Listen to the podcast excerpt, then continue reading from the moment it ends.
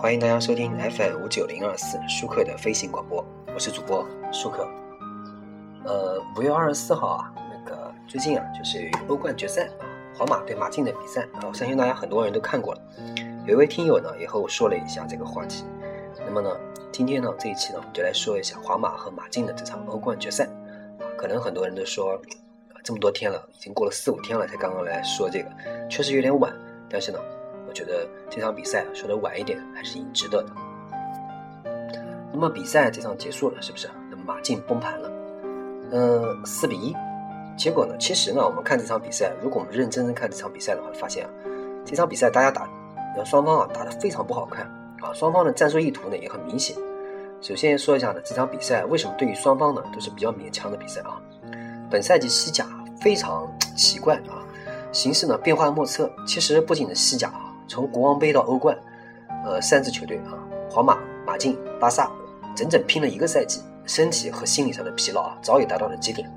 因此呢，马竞和皇马都有不少骨干呢，是升级有恙，或者强行复出，或者是参加比赛，或者干脆干脆缺席了。比如说皇马的这个，呃，大脑，呃，阿隆索，阿隆索已经缺席比赛了，对吧？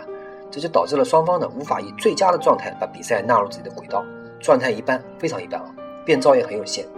呃，如果大家有看过这场比赛，皇马主场在伯纳乌球场二比二对马竞的这场比赛，就可以知道了。我们就可以知道这场欧冠决赛的进程。马竞呢，在比赛初期通过不懈的奔跑和凶悍的防守来打断皇马的节奏，通过定位球和远射啊，试图首先确定领先的优势。随后呢，下半场放弃中场，争夺这个全线退防，并且通过重众志成城的防守呢，以弥补体力劣势，将领先拖到中场。实际上呢。马竞这个战术啊，无疑在刀尖上跳舞，它不容出现任何的闪失，建立在球队非同非同一般的战术执行力和坚毅的意志之上。虽然凶险呢，嗯，但这也是目前来看啊，最克制皇马最有效的方法。何况这种决赛夜的皇马，但是呢，也并不是很完美的啊。那么反观皇马，佩佩的缺阵呢，让皇马失去了赖以信任的防守硬度和争球点。呃，卡西利亚斯呢，这个赛季本来也是个也就是个杯赛门将，所以呢。这个后防的改动又进一步削弱了彼此的默契程度。呃，养伤半年的赫迪拉呢，替代全世界中长传最准的英式节拍器啊，阿隆索，不仅进一步增加了中后场的一个防守隐患，也使得球队呢由守转攻变得比较明智。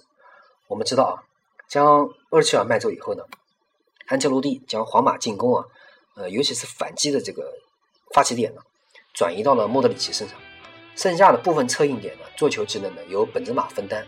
这样可以增加球队的进攻深度，最大程度的发挥这个啊两翼的这个速度优势，也就是呃 BBC 啊，对吧？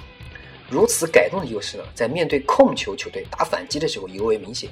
不过呢，马竞不是巴萨，也不是拜仁，阿隆索受伤的情况下呢，莫德里奇呢迫不及迫不得已啊，要承担更多的防守任务。再加上呢，在赫迪拉久处战阵啊，同时 BBC 呢，同时也不在最佳状态。运动战中的这个皇马威胁对方的次数啊屈指可数，这也就是为什么说这个定位球啊是比赛的胜负点。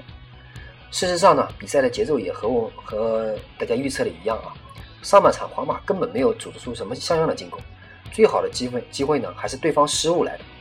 而八分钟的时候，科斯塔的受伤呢，让马竞必须通过更大范围的逼抢和跑动来维持对对方的那个威慑力。本来体能消耗就比对方大，现在又浪费了一个换人名额。算是为结果埋下了伏笔。马竞呢，看似幸运的那个进球，你可以说卡西是卧底，但如果后防是这个佩佩和阿隆索的话，他绝对不会如此犹豫啊！领先后的马竞呢，也的确掌握了比赛，一切都按照西蒙尼的剧本在走。尽管呢，安切洛蒂呢换上了这个马塞洛和伊斯科，增加了中前场的进攻选择，但皇马除了定位球和高球传中之外呢，根本没有创造任何威胁。要知道。皇马传球完成率和成功率最高的球员居然是拉莫斯，啊，直到九十四分钟，拉莫斯的头球彻底改变了比赛的局势。实际上这无法解释，如果一定要找什么原因的话呢，这大概只能算是足球比赛的不可预测性了。呃，当然，能有什么可以在比赛最后几秒煮熟的鸭子飞了，更打击球队士气的？而且一支再而衰、三而竭的这个体力透支的队伍，怎么可能是死里逃生、体力充沛的皇马的对手呢？迪玛利亚和贝尔凭个人能力啊反超比分的那个进球，正是球星个人能力的完美体现。马竞唯一有此之本的，而且，但是呢，他还在板凳上望穿秋水。从此以后呢，大局就定下来了。那么总的来说啊，这是一场两支值得尊敬的球队踢出了一场令人着迷的比赛。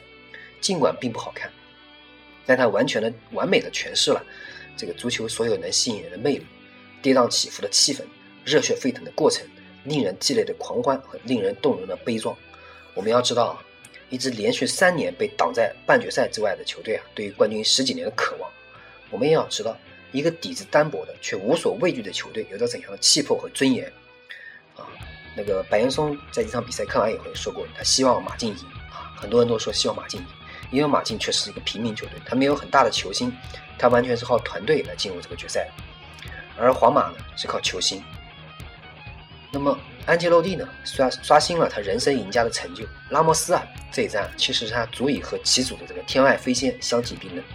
卡西呢幸运的躲过了口诛笔伐，只不过在不喜欢他的眼人的眼中啊，他变得越来越不重要了。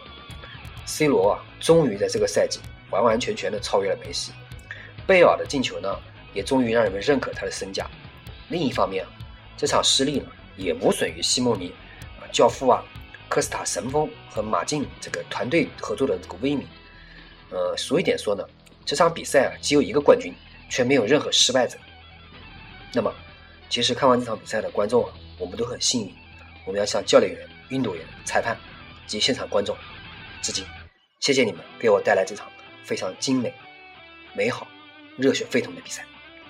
那么，感谢大家收听本期舒克的微信广播，我是主播舒克，欢迎大家与我进进行私信的交流，谢谢大家，再见。